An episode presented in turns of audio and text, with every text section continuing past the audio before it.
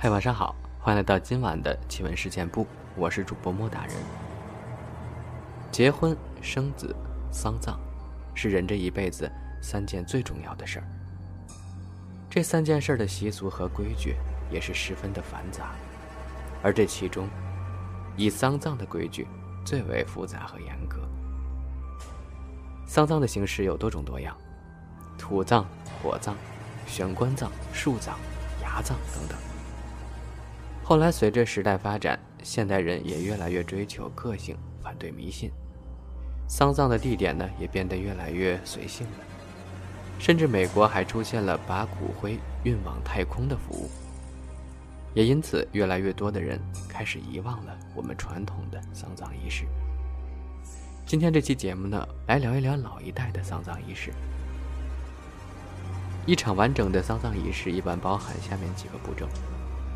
停尸、报丧、招魂送魂、做七、吊唁、入殓、出丧、哭丧、下葬，每一步的仪式要求都十分严格。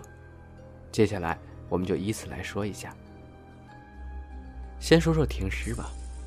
停尸呢，也叫送终，是指家属将即将去世的人从所躺的位置移动到正屋明间的灵床上。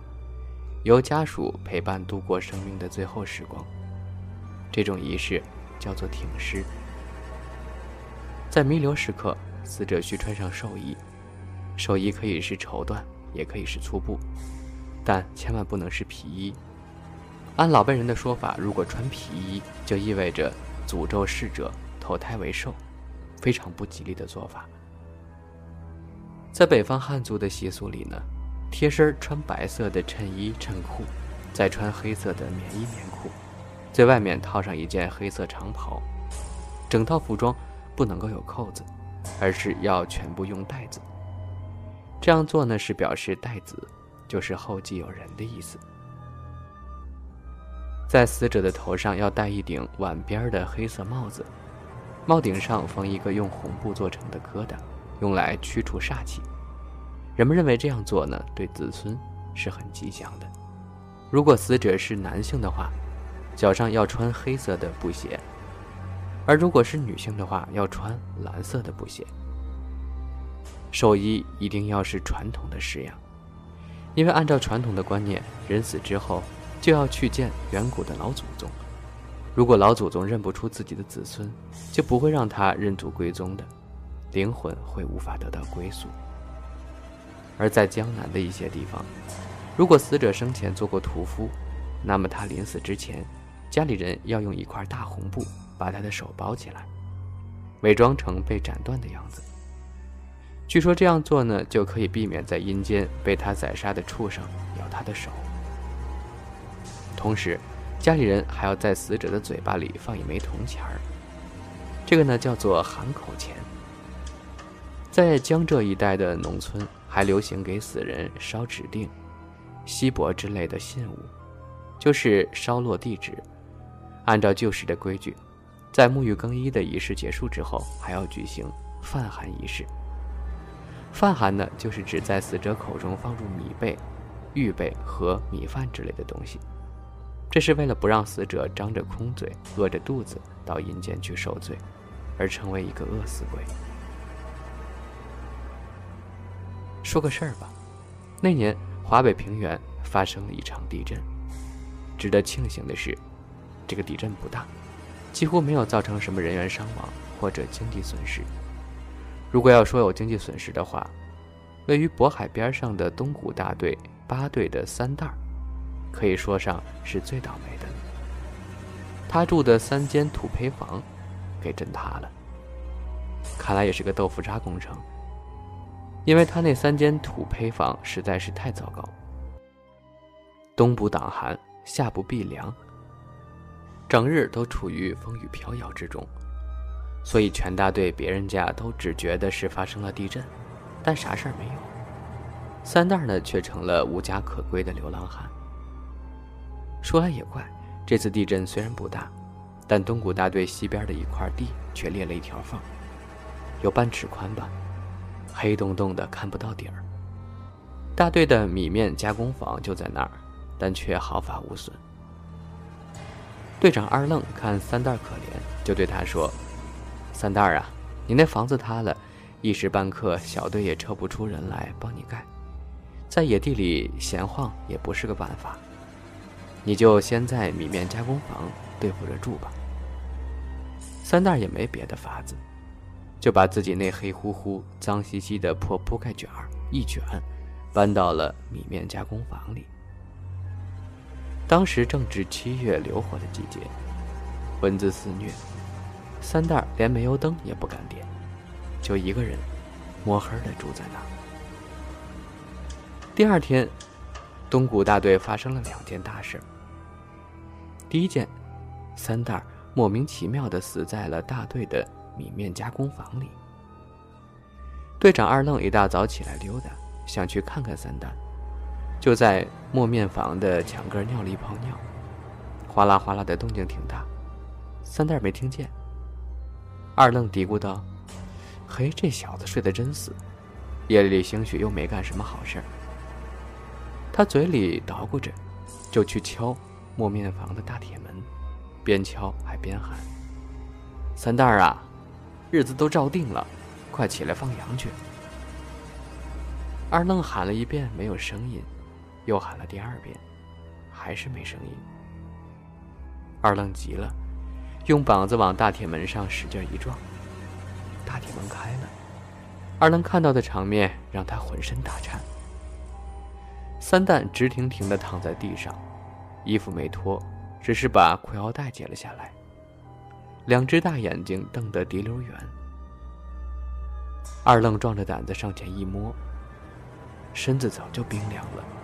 挺湿了都，好歹也是个活生生的人呀，怎么说死就死了，还死得这么不明不白？二愣赶紧往大队报案，大队又往公社报案，公社又往县里报了案。还有第二件怪事儿，大队里最俊的姑娘荷花，莫名其妙的疯了。荷花的父母急得唉声叹气的。他们不知道自己女儿到底是遇到了什么。他们告诉队长，昨晚九点多钟，荷花急匆匆地跑回家里，上炕就用被子紧紧蒙住头，还大声地哭喊：“快来救我！鬼来了！鬼来了！”有人说这姑娘是不是被什么东西附体了？也有人说，这姑娘兴许是看见了什么，大脑受到了强烈刺激，精神失常了。队长二愣说：“别相信什么迷信的，赶紧送精神病医院吧，早治比晚治强。”荷花被送进城里的精神病院去了。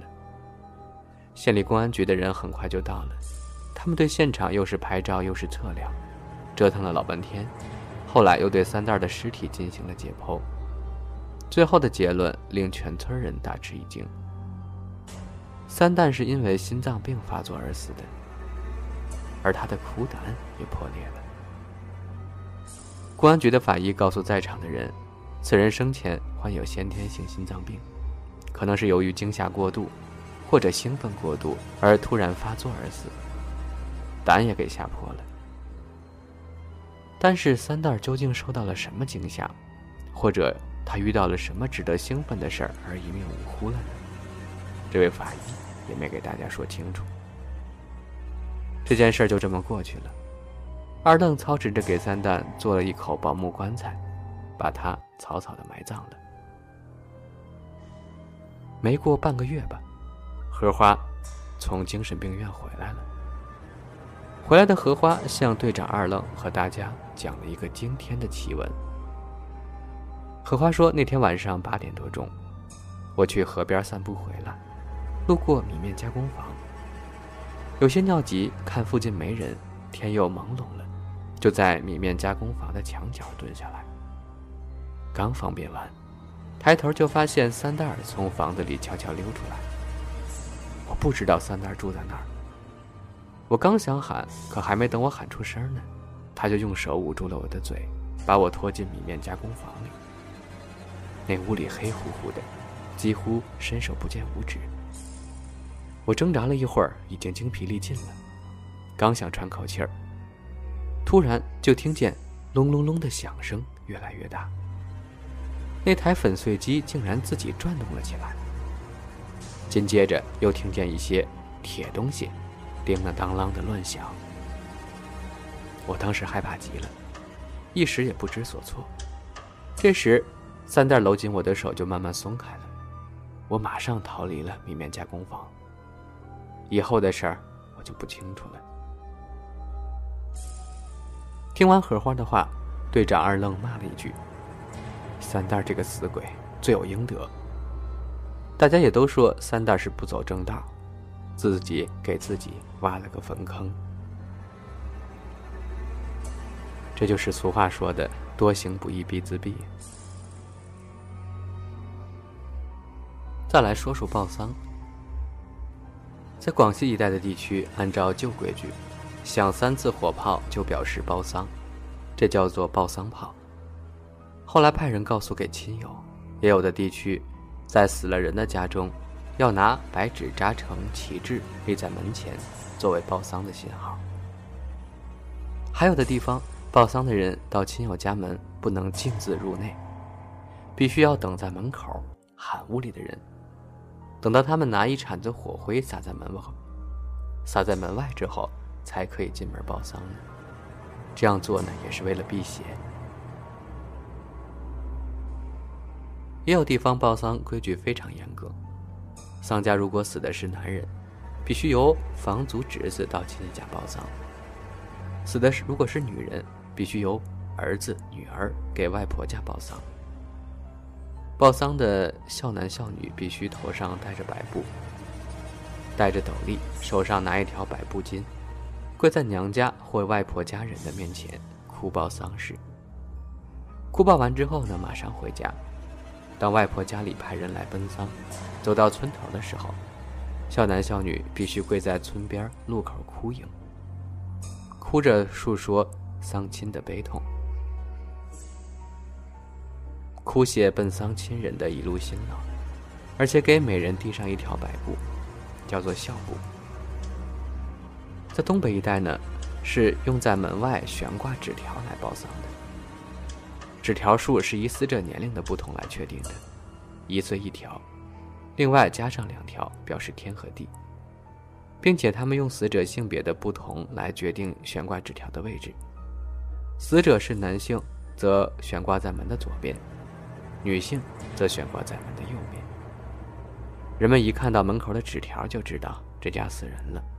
死者的寿数是男是女，一目了然。招魂和送魂，招魂和送魂的仪式表现了人们两种相互矛盾的民俗心态：一方面希望死者灵魂活转回来，另一方面呢，则要告诉死者的灵魂迅速离开。